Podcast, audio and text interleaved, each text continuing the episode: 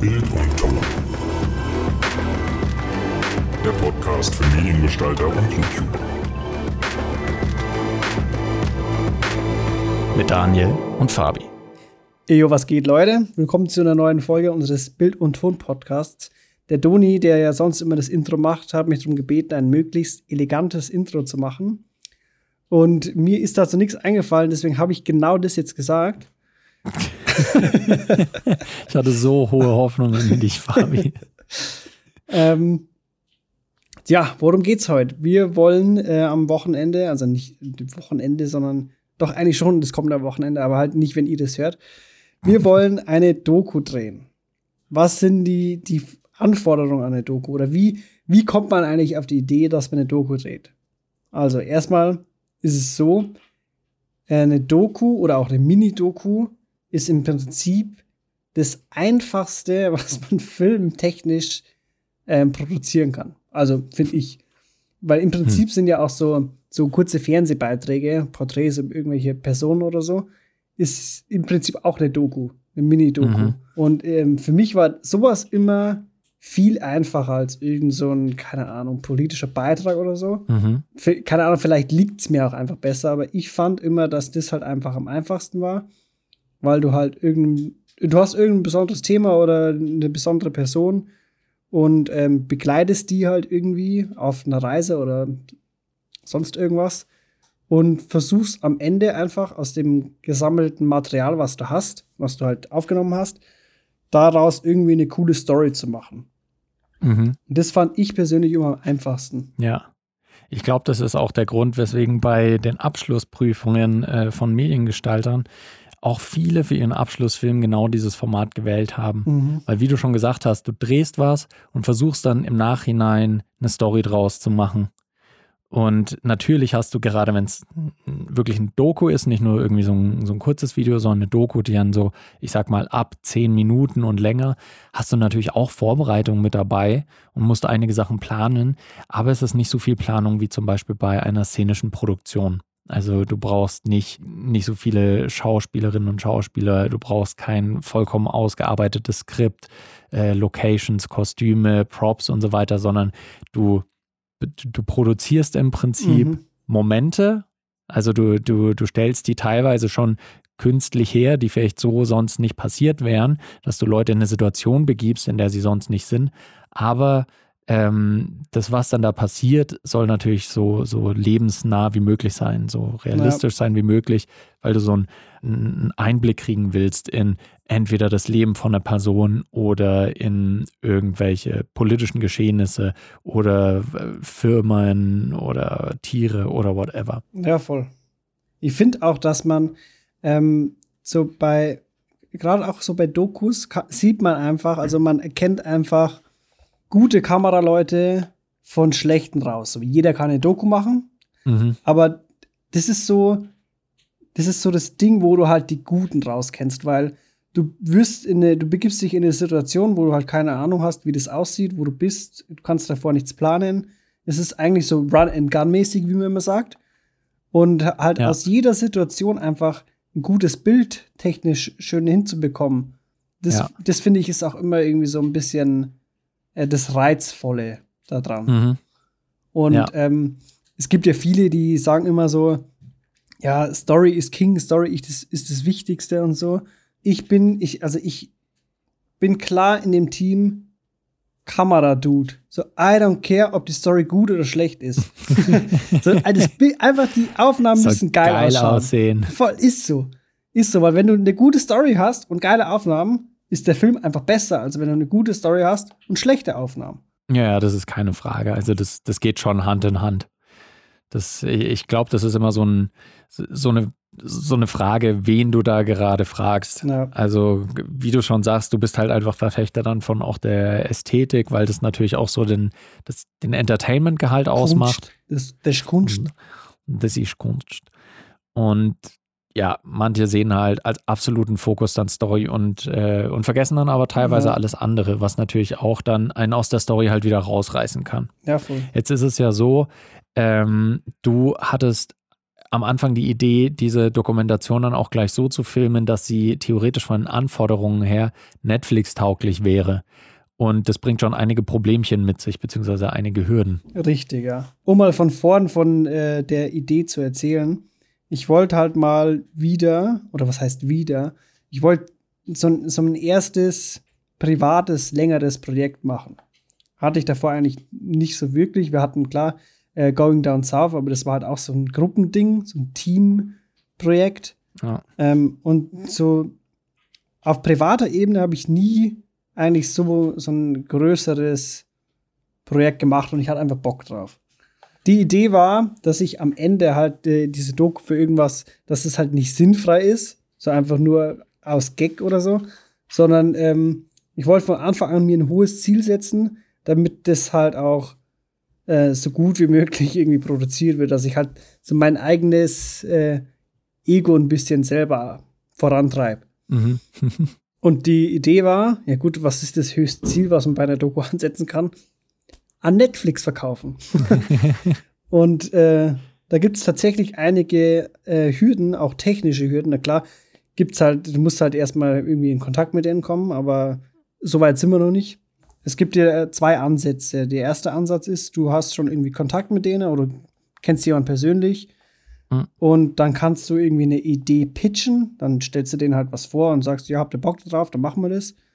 Oder ähm, die zweite Möglichkeit ist halt, dass du einfach ein fertiges Ding denen anbietest. Mhm. Ähm, und so wird es, glaube ich, auch bei ähm, den Fernsehanstalten gemacht, dass du halt eine fertige Doku an, keine Ahnung, Arte, AD, ZDF ja. verkaufen kannst. Ja. Genau, die öffentlich-rechtlichen habe ich jetzt erstmal ähm, außen vor gelassen weil, keine Ahnung, Netflix ist halt mehr bekannt für so schönere Produktionen, sage ich jetzt mal. Mhm. Klar, wenn die es nicht wollen, schicke ich es halt an die öffentlich-rechtlichen. Mhm. ähm, und bei, bei Netflix gibt es halt auch technische Anforderungen. Ähm, und die geben halt exakt vor, mit welchen Kameras du Sachen aufnehmen musst. Mhm. Und ähm, die haben da so einen ganzen Katalog. Ja, da können wir vielleicht auch direkt gleich mal reinschauen, weil alle, die das jetzt gerade hören und ja. auch schon mal interessiert daran waren, was man da überhaupt für Kameras verwenden kann. Also ich, ich glaube, wir können jetzt von sowas wie der Ari Alexa oder so mal absehen, weil die meisten Leute haben so eine Kamera nicht, beziehungsweise können sich die vielleicht auch nicht unbedingt leisten. Das ist dann eher so. Auch in, nicht in der Miete leisten. Auch nicht in der Miete leisten. Und das ist, ähm, von daher schauen wir jetzt mal in den günstigeren Sektor. Und ähm, die Anforderungen sind unter anderem, Moment, da muss ich jetzt mal kurz runterscrollen, so fängt schon an mit, äh, braucht einen echten 4K Ultra HD Sensor. So, das ist noch relativ basic, das können sehr viele Kameras. Aber dann geht's weiter. Die, äh, das Aufnahmeformat entweder RAW oder komprimiert, da gibt es schon Vorlagen, entweder XAVC oder AVC Intra, ProRes oder iFrame Capable Formats mit mindestens 10-Bit Log oder 16-Bit Linear, Minimum Datenrate von 240 Megabit pro Sekunde bei 24 Frames pro Sekunde. Wow. Also das ist schon mal alles relativ heftig. Und das Ding ist, ähm, mit irgendwie einer Canon 600D äh, kommt man da nicht hin. Und weil man sich so eine teure Kamera jetzt von äh, Blackmagic, Red oder äh, eben Ari vielleicht nicht immer leisten kann oder leisten will. Äh, was für einen Weg bist du dann da gegangen, Fabi? Also ich habe mir jetzt ähm, die EOS R5 vorbestellt und die würde rein technisch in dieses Ding, also in die Vorgaben reinpassen. Mhm. Jetzt ist es aber bei Netflix so, dass die bestimmte Kameramodelle vorgegeben haben. Und das heißt, selbst wenn deine Kamera diese Vorgaben erfüllen würde, die technischen, müssten die das nicht unbedingt annehmen, wenn sie keinen Bock drauf haben. Ja. Dementsprechend habe ich mir halt eins der günstigeren Modelle mal rausgesucht zur Miete ja. ähm, für diesen Dreh. Dadurch, dass ich halt eigentlich so kleinere Kameras bevorzuge. Klar, ich habe auch schon mit größeren Camps gedreht, mit so alten EB-Mühlen und Schulterkameras. Mhm. Aber ähm, ich will bei der Doku halt auch nicht so krass auffallen, so als ja. wie wenn wir da ein ganzes Fernsehteam wären. Und äh, deswegen habe ich mich dann für die einzige kleine, also kompakte Kamera entschieden, die Netflix vorgibt. Und es ist die mhm. Panasonic S1H. Ja. Das ist auch, glaube ich, die einzige ähm, spiegellose Kamera. Also die einzige kleine Kamera, die die ähm, in ihrer Ding drin haben. In ihrer Liste. Genau, ja. Ich glaube, alle anderen sind, äh, sind Filmkameras, also ähm, äh, schon digitale Kameras, ja. aber halt für Film komplett ausgelegt. Das ist die einzige Hybridkamera, Fotografie und Video. Ähm, und war, glaube ich, dann auch damit die erste, die erste ja. Kamera dieses Formates, die für Netflix offiziell zugelassen wurde. Also wie Fabi schon Richtig, gesagt ja. hat, andere erfüllen vielleicht auch theoretisch diese Spezifikationen, aber das war die erste, die Netflix auch in ihre Liste aufgenommen haben, weil sie gesagt haben, ja, das, das liefert uns das, was wir wollen, äh, auf jeden Fall. Die Qualität ist hoch genug. Ja. Ist eigentlich auch ganz spannend. Das Ding ist auch, ähm, die wollen, also die wollen dieses fertige Ding dann geliefert haben, halt auch im ProRes, ne? mhm, krass. Also kein Color Graden, nix, gar nichts. Du, Im Prinzip musst du den das im ProRes äh, rausschicken. Und jetzt stell dir mal vor, du hast so einen eineinhalb Stunden Film, ja. den du in ProRes rauslässt. Mit, in, mit 10 Bit 422 HQ. Was krass. das für Datenmengen sind. Mhm. Vor allem, wie, wie machen die das? das musst ja, du brauchst eine eigene, eine eigene Google Cloud dafür. was, wird, was wird ja. so ein Film haben? Mehrere hundert Gigabyte. Ja, safe. Easy. Also das kann ich mir nicht anders vorstellen. Ich finde es aber schön, dass sie noch, äh, dass Netflix noch angibt, Sekundärkameras, also Kameras, die halt nicht die Haupt, äh, Hauptkamera sind, sondern sowas wie eine Crashcam, eine Actioncam, eine Drohne äh, für Unterwassershots. Ähm, jede Kamera, abgesehen von der Hauptkamera, müssen auch erst von Netflix approved werden. Das heißt, wenn die dann am Ende sehen, oh, das ist aber von der GoPro 3 noch Footage. nee, also GoPro 8 würden wir annehmen, aber GoPro 3 ist uns zu alt. Das Footage ist nicht gut genug. Kann halt einfach passieren. Ja. So, das ist irgendwie ein bisschen heftig. Und vielleicht, damit ihr es noch grob einordnen könnt, ähm, die, die Doku äh, handelt äh, hauptsächlich von einer Person beziehungsweise von ein bis zwei Personen, ähm, die äh, für ein paar Tage bei unterschiedlichen Aktivitäten einfach ähm, begleitet werden. Also es ist jetzt kein, kein mega äh, Action-Shoot oder kein politisches äh, Ding, mhm. aber nur damit ihr eben wisst, es gibt eine Hauptperson, einen Protagonisten und ähm, wie der Fabi schon gesagt hat, es sollen halt äh, Aktivitäten sein, auch wo man nicht so auffallen will. Also keine Ahnung, würde ja. würden wir jetzt was über die Formel 1 drehen, dann würde es wahrscheinlich nicht auffallen, wenn wir da mit einer riesen Kinokamera stehen. Aber wenn es halt sowas ist wie, wir gehen irgendwie auch mal durch die Stadt oder sind irgendwo beim Essen oder was weiß ich, solche alltäglicheren Sachen, ja, genau. dann ist es auf jeden Fall besser, wenn man so eine kleine Kamera hat, mit der man unauffällig sein kann. Ja, voll. Und so, so mal äh, im, im Größen, damit man die Größenordnung kennt. Ich glaube, bei Canon sind auch noch ein paar Kameras dabei, mhm. aber auch nur die, die höherklassigen. Also ich glaube, die C200 selber ist gar nicht dabei, ist, glaube ich, die C300 Mark 2 oder 3. Du hast es gerade offen, oder? Mm, ich habe es gerade offen. C300 Mark 2 und 3. Dann die C500 1 und 2 und die C700 und die C700 ja. Also die absoluten Top-of-the-Line äh, Cinema-Cameras ja. von Canon. Das, das nächste wäre bei Sony, wäre, glaube ich, noch was dabei, was man, was auch noch im Preisrahmen wäre. Aber die sind halt auch einfach, das sind große Cams. Ja.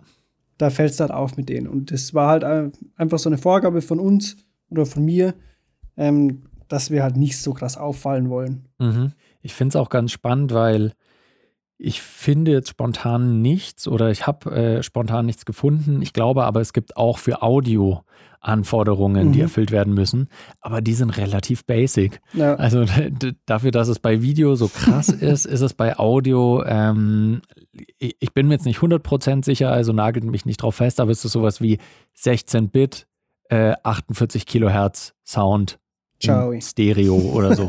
Also ja. das sind ungefähr die Angaben, die man dann hat bei Audio. Und das zeigt mal wieder, wie viel Wert auf Audio versus Video gelegt wird. Aber gut, äh, macht natürlich Sinn. Auch auf eine gewisse Art und Weise.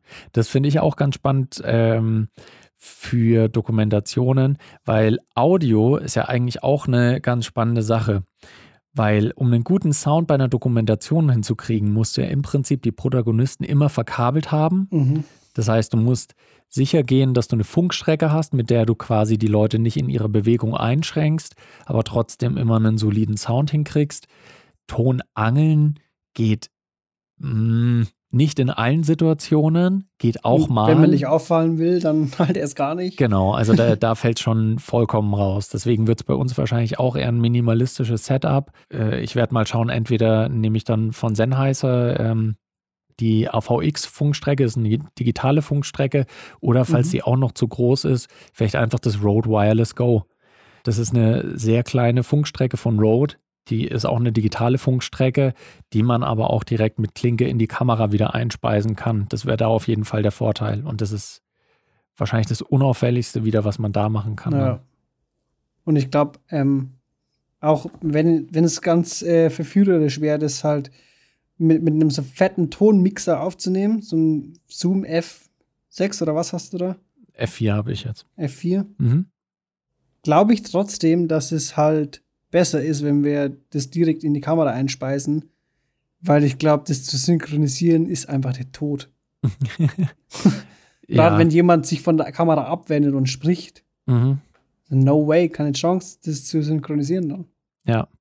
Das ist eine Sache, wo man dann auch bei Dokumentarfilmen drauf achten muss. Ein guter Punkt, äh, gut, dass du ihn ansprichst. Wenn man Sound mit einem externen Recorder macht, der also nicht direkt mit der Kamera verbunden ist, weil man zum Beispiel so ein kleines unauffälliges Setup haben will, bietet sich eben entweder an, direkt in Camera den Sound aufzunehmen oder dass man das über, äh, über einen Timecode macht, einen gemeinsamen, dass ich dann auf meinem Recorder ja. denselben Timecode habe wie auf der Kamera. Dann ist natürlich auch die Synchronisation im Nachhinein relativ easy. Ähm, aber ich glaube auch, dass wir, also bei mobilen Sachen bietet sich einfach an, Funkstrecke und dann halt vielleicht mit dem Shotgun-Mic auf der Kamera noch.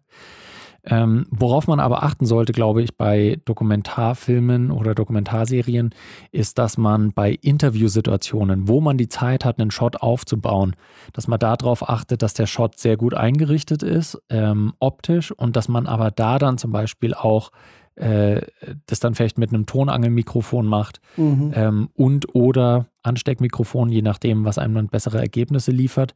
Weil ich glaube, Voice-Over ist bei Dokumentationen auch extrem wichtig. Weil das ist, das erzählt die Story, das wird über B-Roll geschnitten und ja. ähm, das macht oft den Kern aus von so einer Dokumentation. Daher glaube ich, dass für solche Shots es dann doch auch wichtig ist, dass man einen richtig guten Sound und ein richtig gutes Bild auch hat. Ja, das glaube ich auch. Also der Plan für die Doku ist auch halt viel klar mit Interviews arbeiten, was logisch ist, weil man es halt auch so macht. Aber ich bin auch am überlegen, ob wir einen Erzählersprecher auch noch mit, äh, mit einbauen. Mhm. Falls halt irgendwie, falls wir nicht genug Fleisch haben vom, von den Interviews, von den O-Tönen. Dann muss ich aber noch mein äh, meinen Sprecher des Vertrauens fragen, ob er da Zeit aufbringen kann. da kann, kannst du mal nachfragen. Also ja. ich, ich glaube schon, dir kann doch niemand einen Wunsch abschlagen, Fabi. Was für Dokumentarfilme auch noch wichtig ist, und das ist eine Sache, die haben wir damals in der Berufsschule gelernt von einem Produzenten, der bei uns auch mal Trainer war. Ähm, der hat einige Dokumentationen und hauptsächlich Dokumentationen produziert. Und unter anderem hat er äh, uns eine auch äh, dann vorgespielt und da haben wir halt sehr viel über die Entstehungsgeschichte dann auch gelernt. Ähm, es ging um eine ältere Dame, die schon um die 60 war, glaube ich, und die ihr Leben lang Mitglied war bei den Zeugen Jehovas. Und diese äh, diese Frau war relativ verschlossen. Also das kann natürlich auch zusammenhängen damit, dass sie halt äh, dieser Sekte angehört hat eine lange Zeit, wo eigener Besitz halt ähm, irgendwie ja nicht anerkannt wird, beziehungsweise nicht erstrebenswert ist, sondern alles für die Gemeinschaft und für das Reich Gottes und wie auch immer. Also ich will jetzt hier auch nicht die Religion von Zeugen Jehovas verunglimpfen, dafür kenne ich sie nicht gut genug. Aber ähm, man hat der Dame halt einfach angemerkt, dass sie schon etwas verschlossen ist. Und da hat er uns zum Beispiel gesagt, eine wichtige Sache, die er da gemerkt hat bei dieser Doku, um aus ihr noch was rauszuholen quasi, um sie so ein bisschen zu öffnen auch, dass sie ihre Geschichte nochmal besser erzählt, ist, dass du deine Protagonistinnen und Protagonisten auch in ungewöhnliche Situationen bringst. dass du sie vielleicht in Situationen bringst, die, die, die außergewöhnlich sind, die nicht alltäglich sind, weil sich da, weil da nochmal so ein Stück weit Selbstkontrolle verloren geht, wenn man das mhm. so sagen kann. Also in, in seinem Fall war das dann, ähm, die sind, ich, äh, was war es, ein Heißluftballon, glaube ich. Also haben eine Ballonfahrt gemacht, einen Ballonflug. Mhm. Und das hatte diese Frau noch nie vorher in ihrem Leben gemacht, sowas. Und es war für sie auch ein Stück weit Angst überwinden und so ein kleines Abenteuer. Man hat richtig gemerkt, wie bei ihr dann so Adrenalin kam und sie am Ende so glücklich war einfach ja. äh, darüber, dass sie das gemacht haben, ähm, dass man auch nochmal eine andere Seite von ihr gesehen hat. Und, äh, und ich glaube, das ist auch ein wichtiger Aspekt, den man wahrscheinlich für viele Dokumentationen nutzen kann. Bringt eure Protagonistinnen und Protagonisten in irgendeine ungewöhnliche Situation, wenn ihr noch ein bisschen näher an sie rankommen wollt, damit man diesen Menschen noch besser kennenlernt. Weil wenn man sich einfach nur mit denen in einem Café trifft und mit denen redet, dann ist es so, die geben nur das von sich preis, was sie preisgeben wollen. Also das ist dann ja. oft sehr kontrolliert.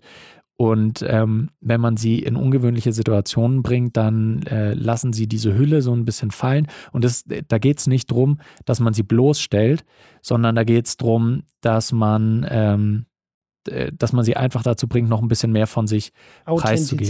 Genau, noch ein bisschen authentischer zu sein. Dass sie jetzt nicht die Angst haben, oh nein, ich wäre gerade gefilmt, deswegen muss ich mich so und so verhalten, mhm. sondern dass sie das auch mal vergessen äh, und einfach noch mehr ihre Persönlichkeit und ihre Menschlichkeit zeigen.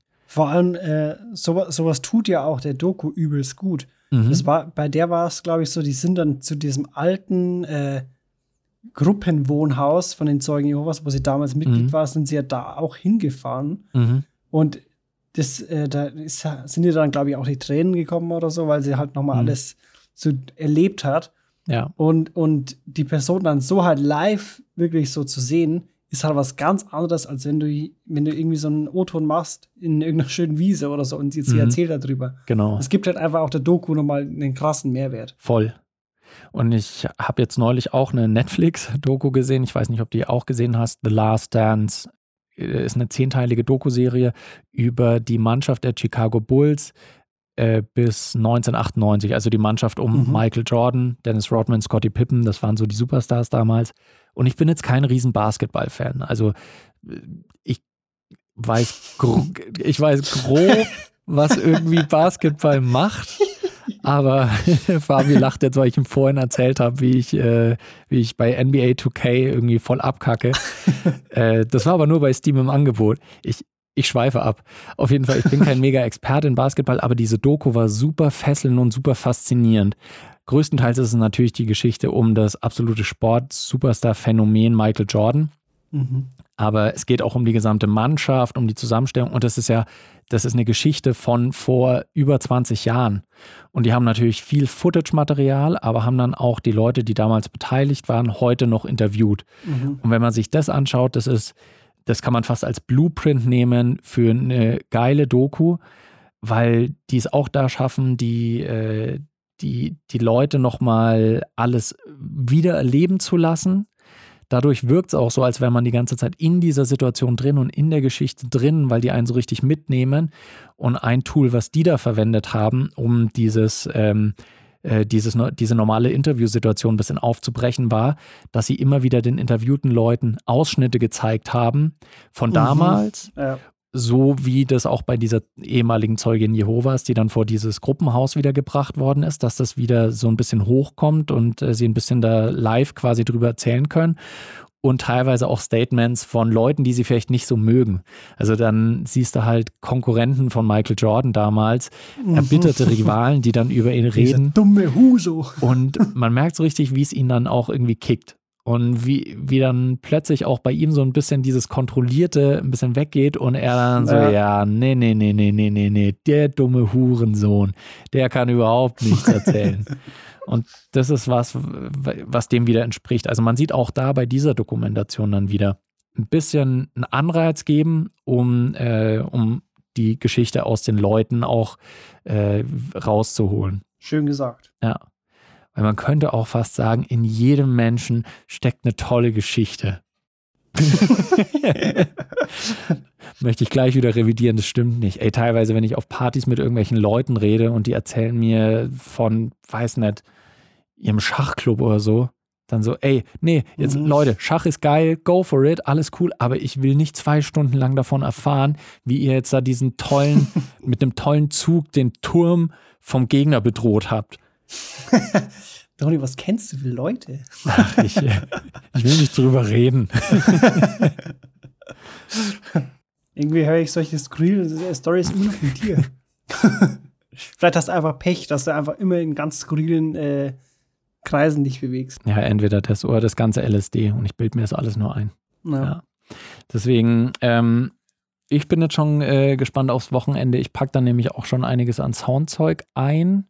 Ähm, du hast mir auch schon gesagt, wir, wir drehen auch ein bisschen Behind the Scenes, weil wir für einen Filmwettbewerb auch ein Behind the Scenes brauchen, wo man nämlich Geldpreise gewinnen kann und wir sind Ja. geldgeile, äh, geldgeile Medien Medienschlampen. Wir sind einfach Mediengestalter, wir brauchen die Kohle, machen wir uns nichts vor. Wir sind Medienverstalter, Wow. weil wir verstalten Medien. Wow, wow, wow. War das nicht auch ein Vorschlag, wie wir einen Podcast nennen könnten? Ja. Ich glaube schon. Und da nehme ich meine heißgeliebte GH5 wieder mit fürs Behind-the-Scenes-Footage. Habe ich schon Bock drauf. Um den Kreis so ein bisschen zu schließen und auch noch äh, einmal zusammenzufassen, worauf wir jetzt achten am Wochenende, beziehungsweise was wir alles brauchen am Wochenende für unsere Doku, können wir vielleicht noch so eine kleine Packliste jetzt zusammenstellen, ähm, um zu schauen, was wir eben alles brauchen. Abgesehen von natürlich Kamera, Objektiv, Speicherkarten, Akkus, das ist, glaube ich, sind die absoluten Basics. Mhm. Dann haben wir für jede Kamera auf jeden Fall ähm, ein Shotgun-Mic, was mindestens als Referenzton dient. Ja. Dann äh, noch für jeden Protagonisten und jede Prota äh, Protagonistin sollte man eigentlich eine eigene Funkstrecke haben. Das äh, in Situationen, wo man sich nicht sicher ist, ob man jetzt Ton braucht oder nicht, ist es oft besser, dass man dann noch äh, Ton hatte durch eben Mhm. eine Funkstrecke. Deswegen ist das auf jeden Fall äh, eine Sache, die man immer mit dabei haben sollte, auch mit genug Möglichkeiten, um das zu befestigen an unterschiedlichsten äh, Kleidungsstücken. Was brauchen wir noch? Wie beim Licht zum Beispiel. Ähm, ja, ich werde halt safe einen Reflektor mitnehmen. Licht kann man eigentlich zu Hause lassen, weil ich habe bloß halt eins mit, wo man Steckdosen für braucht. Ich habe keins mit Akku, weil die, halt sackteuer sind. Ähm, von dem her wäre das auch viel zu viel Zeug mitzutragen. Mhm. Also Reflektor ist safe mit dabei, weil der halt einfach auch sehr versatile ist. Den kannst du halt mit sehr vielen Sachen äh, verwenden. Und ähm, ich habe mir so einen so einen Schirm von Walimax gekauft, den nehme ich auch mit. Der hat 80 Zentimeter, der ist übelst gut für Diffusion, Mhm. weil da wir halt auch ähm, zur Mittagssonne unterwegs sind, brauchen wir halt irgendwas, um, um die Sonne ein bisschen zu besänftigen. Ja, Weil es soll ja doch auch gut aussehen, wie vorher schon erwähnt. Ja. Ähm, ansonsten, wahrscheinlich bei jedem Shot, den man außen, äh, außerhalb des Hauses macht, ist es gut, wenn man einen ND-Filter dabei hat. Im besten Fall einen Ja, variablen ND-Filter, ähm, damit man auch mit einer relativ offenen Blende filmen kann, wenn es draußen sehr, sehr hell ist. Ähm, Stative, da kommt es immer ein bisschen drauf an, was man für einen Dreh hat. Wenn man einen hat, wo man sehr viele stationäre Sachen filmt, dann ist Mhm. natürlich ein Dreibeinstativ gut. Wenn man mobil viel unterwegs ist, ist es wahrscheinlich ein äh, Monopod besser. naja, ein Monopod werde ich. Ah, ich bin mir noch irgendwie unsicher, weil ich will den Gimbal auch mitnehmen. Und da ist es natürlich dann geil, ne? So gefakte Drone-Shots Mhm. mit, dem, mit dem Gimbal auf dem Monopod drauf. Aber dafür könnte ich rein theoretisch halt auch das Stativ nehmen. Mhm. das äh, Travel-Stativ. Und halt klar, für die Interviews braucht man schon ein Stativ, weil die sollen, die werden ja doch schon äh, durchaus länger sein. Ja. Da hat keiner Bock, einfach eine halbe Stunde eine Kamera zu halten. Ja. Ist so. Und vor allem ist es auch so, dass du halt das Bild einfach schön einstellen kannst und es passt dann einfach, weil das Mhm. Stativ bewegt sich nicht. Ja. Das bleibt dann auch einfach so. Ja. Das ist vielleicht auch noch eine schöne Sache. Bei Dokumentationen wird äh, ver vergibt der Zuschauer oder die Zuschauerin leichter mal, wenn das Bild vielleicht ein bisschen zu verwackelt ist oder mal kurz unscharf ist, weil es dann nur darum geht, okay, ich habe die Action jetzt eingefangen, ich habe Mhm. den Moment, ist jetzt vielleicht gerade nicht perfekt, aber ich hab's wenigstens. Also ich, äh, ich habe das Footage davon. Und da ist es dann, wenn man bewegt ist, ist es nicht schlimm, wenn man es vielleicht auch mal äh, ganz dirty aus der Hand gefilmt hat. Aber klar, bei Interviewsituationen, das sollte auf jeden Fall von einem Stativ dann passieren. Ja.